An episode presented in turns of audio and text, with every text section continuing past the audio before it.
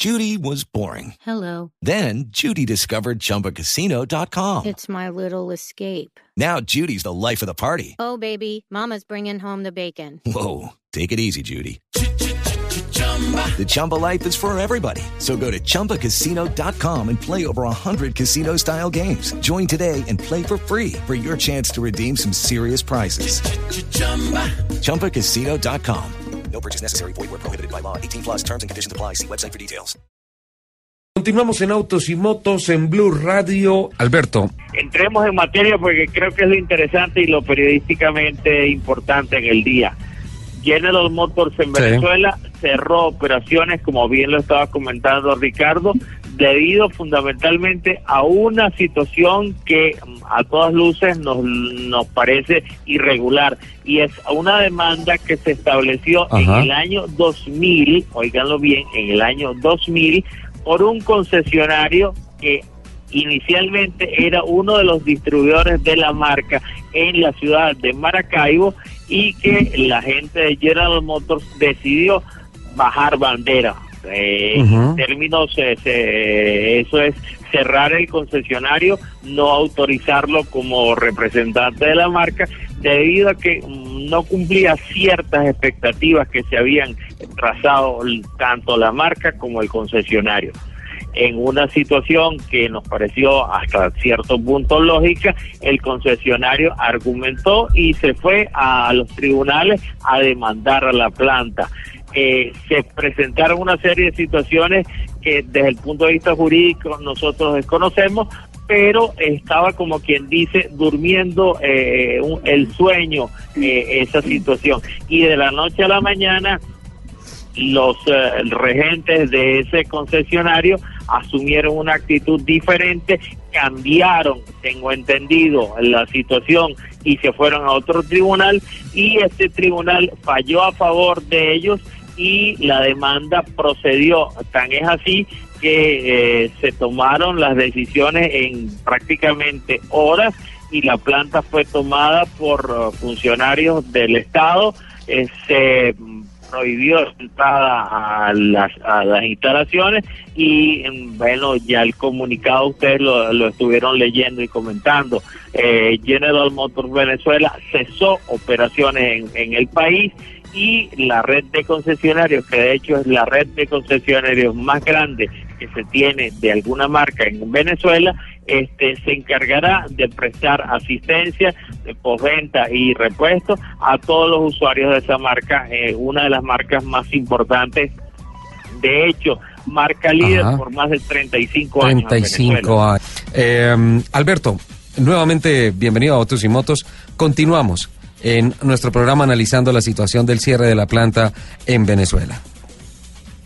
Mira, eh, yo te diría al día de hoy, Ricardo y amigos que están en este momento en sintonía, que eh, a la larga esto se veía venir. O sea, la situación de la industria en líneas generales en Venezuela es crítica. Ajá. Si ustedes eh, revisan un poco lo que CABENES, que es la cámara que se encarga de presentar las cifras, ha venido ah, suministrando a la prensa especializada en los últimos 12 meses, se darán cuenta de que la caída de ventas y la colocación de unidades en nuestro mercado viene decreciendo pero mm, abruptamente. Yo Sí. diría al día de hoy que está cercana al 90%, ya que de las siete ensambladoras, oígase bien, Sí. de las siete plantas ensambladoras que existen en Venezuela, solo dos en este momento están en operación y esas dos plantas están produciendo volúmenes importantes, pero para el gobierno. Exclusivamente han logrado una serie de acuerdos y marcas como Renault, como- como Fiat ya no están en nuestro país porque cerraron su actividad industrial y decidieron irse del país. Y ahora con este cierre abrupto y violento de General Motors eh, eh, enfrentamos una situación mucho más compleja. Recuerden ustedes que son casi 3.000 los obreros que tiene la planta de General Motors en Valencia, la, la ciudad industrial, por decirlo, nuestro Detroit, para Sí. parangonarnos un poco con, con esa gran capital industrial y eso va a traer mucho más desempleo, mucho más situación de inflación en el país y mucho más situación de conflicto dentro de lo que los sindicatos puedan estar preparando. Alberto. Estoy casi seguro, dime. Sí, a propósito, y qué pena interrumpirte, a propósito, ya que hablas de la Cámara Automotriz de Venezuela, Cabenés, eh, hay cifras y acaba de reportar Cabenés el primer trimestre de este año como el peor trimestre de toda la historia del mercado automotor venezolano. Eh, solo se pusieron 665 unidades y son unas cifras que hablan eh, de una desaceleración del 28.4% con relación al peor trimestre que era el del año pasado, que tuvieron unas ventas de 929 unidades. Eh, la caída a hoy del mercado es del 84% con relación al uh, trimestre enero-marzo de 2015. Eh, esto puesto en cifras para respaldar un poco el comentario que venía haciendo usted con relación a, a, a la forma como se ha venido desmoronando eh, la que fuera una fulgurante industria del automóvil en Sudamérica. Sí, de, desafortunadamente eh, este gobierno, vamos a llamarlo gobierno por no decirle régimen, ha definitivamente atentado de manera violenta contra la industria automotriz.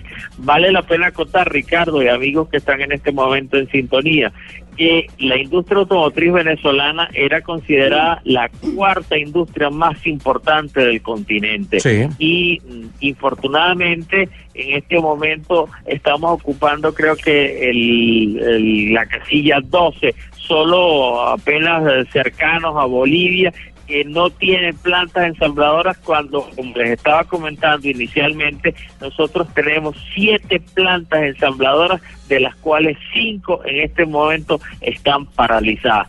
La, la situación es bien crítica y yo avisoro que en el corto y en el mediano plazo los sindicatos van a tomar algún tipo de acciones mucho más fuertes y más drásticas, ya que cada día mayor cantidad de venezolanos se están quedando sin empleo. Alberto, justamente ese tema, tal vez, eh, y usted llega a uno de los puntos más caóticos de esta noticia, y es que, decía, se veía venir. Eh, internamente conocimos que por ah, la falta de divisas, eh, anteriormente de Cadivi, eh, la planta se quedó sin materia prima y además por unas disposiciones del régimen de Nicolás Maduro, eh, la planta no pudo producir más, la planta de General Motors eh, Venezuela no pudo producir más, pero no podía despedir y no podía hacer una especie de stand-by laboral con los trabajadores, es decir, la planta no producía, pero tenía que mantener todo su staff de trabajadores, lo que significaba un, un esfuerzo que lo iba con- que la iba a conducir sin duda alguna a la quiebra.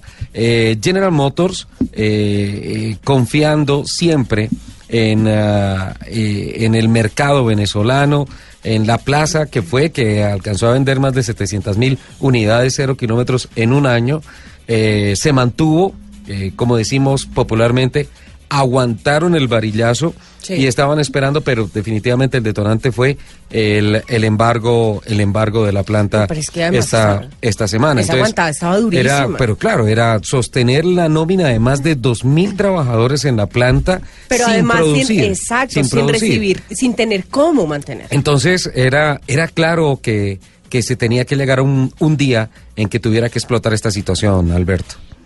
Sí, sí, definitivamente ustedes están apuntando a algo que nosotros aquí en Venezuela veíamos venir. Es imposible para una empresa como General Motors o cualquiera de las ensambladoras que están instaladas en Venezuela mantener una nómina sin producir y fundamentalmente los dos elementos básicos para la no producción de unidades era el control de cambio súper estricto que el gobierno había estado estableciendo y una política automotriz errada, una política automotriz que en todas las ocasiones que se pudo se le presentaron opciones al gobierno y el gobierno veía hacia otro lado y hacía caso omiso de lo que se le estaba planteando.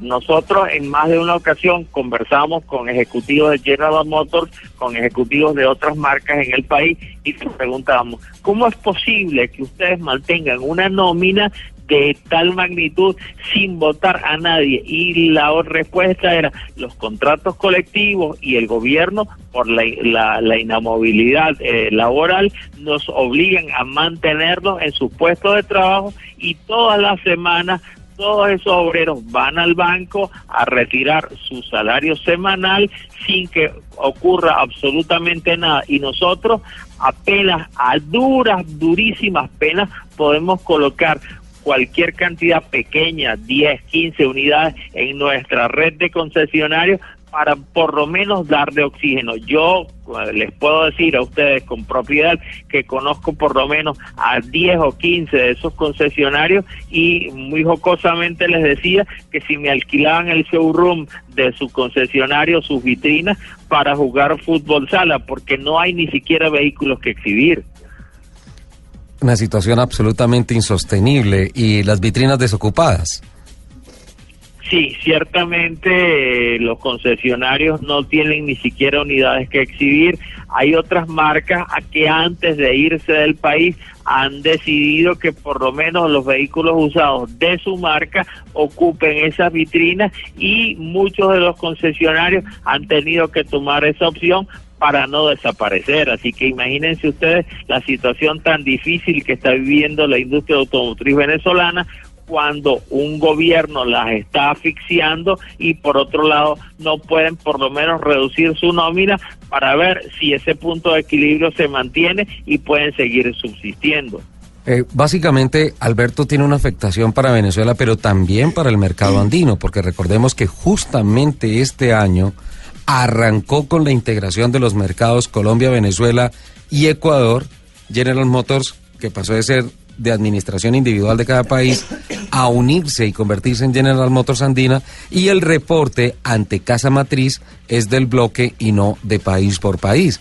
En estos momentos, aquí en Bogotá, deben estar reunidos la plana mayor de General Motors Andina, obviamente eh, analizando esta situación porque va a tener una afectación importantísima en el tema del PIG que al 31 de diciembre de este año tenga que presentar esta parte del del, del cono suramericano ante los grandes jefes, ante la señora Mary Barra en Detroit.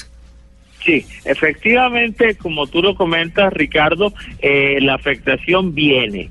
Ahora, yo creo que desde el punto de vista administrativo, lo más eh, sensato, lo más loable en este momento es desvincular a Venezuela de esa operación andina para poder con el mercado colombiano y el mercado ecuatoriano mantener una situación donde los números todavía se mantengan en, azul, porque si sumamos lo que está produciendo Venezuela, que es cero, indudablemente esos números se van a ir a rojo y la marca como tal aparecería eh, presentando una situación deficitaria en un, en un área como es el área andina, que es Venezuela, Colombia, Ecuador. Yo creo que esa, esa, esa salida administrativa debe, debe estarse pensando en este momento en la gente de Colmotores y en todo lo que es el conglomerado colombiano de la marca El Corbatín y mm, seguramente en Venezuela también estarán buscando algunos paliativos. Yo eh, tenía hoy una conversación con la gente de General Motors, no los he podido localizar, pero espero que la próxima semana pueda tener más información al respecto sobre el curso de los, de los acontecimientos de General Motors Venezuela de cara a ese futuro inmediato y sobre todo lo, a lo que más nos preocupa, eh, qué va a pasar con esos empleados y con esos obreros en el corto y en el mediano plazo. Ahora, Alberto, eh, no sé, voy a ser eh, abogado del diablo. Desde el punto de vista administrativo estoy completamente de acuerdo contigo. el, el, siguiente paso lógico es desvincular a Venezuela de esta integración andina. Pero vuelvo al punto, eh, voy a ser abogado del diablo. Conozco eh, a título personal a los, a, los directivos de la compañía y a, si administrativamente lo hacen, sé que en el corazón les va a quedar atravesado un eje, alguna cosa, porque sería darle la espalda a Venezuela. Y ellos, como nosotros, queremos mucho a Venezuela. Sí, eh, eh, eh, es así, pero en este tipo de negocios independientemente de la posición que tú puedas sentir de una empresa que ha, dado mucho, muchísimo al país, eh, tienes que administrativamente mantener a flote a los otros dos mercados. Venezuela, en el momento en que la situación política cambie, tengan ustedes la certeza, amigos colombianos, de que Venezuela como mercado va a comenzar un repunte impresionante y marcas como General Motors y las otras que están en este mercado empezarán a presentar estrategias de, de, de posicionamiento en sus respectivos mercados y aumentar sus volúmenes de venta. El venezolano promedio quiere obtener vehículos de buena tecnología y está dispuesto a cancelar. Yo estaba revisando cifras con algunos otros colegas de la industria y hay una una cantidad que supera los 200 mil unidades Sí. expresadas que no han podido ser compradas por los potenciales eh, compradores, valga la redundancia, en nuestro país, ya que o no hay unidades o los precios de ese mercado secundario superan abiertamente a las unidades que poco a poco puede ir ofreciendo la industria. Alberto, te voy a hacer la pregunta del millón de dólares y estás en todo el derecho de no responderla. ¿Cuándo va a pasar eso? Bueno, nosotros esperamos que sea más pronto que ya. ojalá, ojalá, sin duda alguna. no solo no solo Ricardo y amigos en este momento en sintonía la industria, sino porque a- tanto a ti como a mí que nos une eh, el lazo deportivo, queremos que de alguna manera la industria se involucre más con el tema deportivo y al tener una situación tan anómala como la que en este momento tiene, la industria está viviendo un momento difícil y eso aguas abajo también se traduce en el aspecto deportivo. Las marcas que están presentes en el mercado son porque los pilotos han hecho un grandísimo esfuerzo por mantenerse y un campeonato que tenía entre 8 o 10 fechas, por decir algo, hoy apenas tiene 4. Y eso porque la situación país no permite que el automovilismo deportivo se desarrolle y porque tenemos una industria que desafortunadamente le ha dado la vuelta atrás al automovilismo deportivo por su misma situación de mantenerse a flote. Sí, es muy triste y muy triste que haya una afectación directa también sobre, sobre las competencias automovilísticas. Alberto, hemos hablado del tema administrativo, del tema legal, de las cifras, pero más allá de esto, en Venezuela, en el corazón de los venezolanos, ¿cómo, cómo ha aterrizado esta noticia de el cese de operaciones de General Motors Venezuela? Mira, el, el, rumor general es que esto es simplemente el aviso a que otras plantas que ya están a punto de irse puedan irse. Hay mucha gente en la industria que nos ha dicho que esto lo que está es adelantando un poco ese final que se veía venir pero nosotros y mucha gente que está en coincidencia con nosotros cree que la situación puede revertirse en la medida en que se cambie la política automotriz y en la medida en que se cambie este gobierno nefasto que nos ha estado proporcionando malestar, que nos está proporcionando situaciones adversas y que ha hecho que una industria como la nuestra, que era una de las industrias más importantes, tan comparable como la industria petrolera y la industria de la construcción, en este momento esté prácticamente en el foso y sea muy difícil levantarla. Van a pasar muchos años para que en Venezuela la industria automotriz vuelva a ocupar el lugar que le corresponde, pero estoy seguro al 100% de que todos de alguna u otra manera vamos a ir contribuyendo para que eso suceda. Bueno, pues manager, la verdad eh, le agradecemos muchísimo que nos haya compartido todos estos minutos, todo este tiempo. Eh, como siempre se lo he reiterado eh, a través de nuestras comunicaciones eh, semanales. Eh, estamos muy pendientes de lo que pasa con Venezuela. Desde siempre recordamos a Venezuela con especial cariño y con mucha admiración. Y por tanto nos duele mucho que todas estas cosas pasen. Esperamos que se solucione rápida, prontamente, la situación de la planta en Valencia de General Motors y que y que echemos mano del proverbio chino que dice eh, cuanto más oscura es la noche, más pronto es el amanecer. Ojalá que las cosas sean así y que, y que volvamos a hablar de la fulgurante Venezuela en términos de industria del motor. Así es, Ricardo. Un gran abrazo a todos nuestros amigos y hermanos de Colombia. Eh, tengan ustedes un feliz eh, sábado, un feliz fin de semana y ojalá, como tú bien lo decías, más pronto que tarde podamos volver a esa senda de crecimiento, a esa senda de prosperidad que nuestra industria automotriz nos había proporcionado y le ha proporcionado a gran parte del pueblo venezolano. Así que, como siempre, me despido de ustedes quedo a la orden para cualquier otra consulta y recuerden a los amigos que están en sintonía en este momento, sujétense a la vida y utilicen el cinturón de seguridad. Ah, genial, muchísimas gracias. Está muy bueno. sí, claro, claro. ¿Y la cuñita para Radio Caracas Radio? También los domingos, si es posible para ustedes, Ajá. entre 5 y 6 de la tarde estaremos en sintonía con ruedas, motores y algo más. Y apenas podamos, tenga usted la certeza de que usted y su equipo se vendrán a tomar un tinto con nosotros. Eso. Perfecto. Yo sé que Lupi no lo iba a dejar cerrar el programa sin que se comprometiera al No, aire. claro, es que nos tiene que llevar. Claro que sí, el equipo vendrá y se toma nosotros y compartirá un ruedo, motores y algo más. Bájale, Alberto, muchísimas gracias. Siempre tan especial con Blue Radio, con Autos y Motos. Y, um, un abrazo y seguro nos veremos pronto. Claro que sí, un gran abrazo para todos. Feliz, feliz día. Ahí está, Alberto Hidalgo, periodista, director del programa Ruedas Motores y algo más de Radio Caracas Radio, en este análisis profundo que hemos intentado hacer sobre la sorpresiva y triste noticia del embargo de la planta de General Motors Venezuela y por tanto el anuncio de la compañía oficial de verse forzada a cerrar operaciones en el mercado venezolano.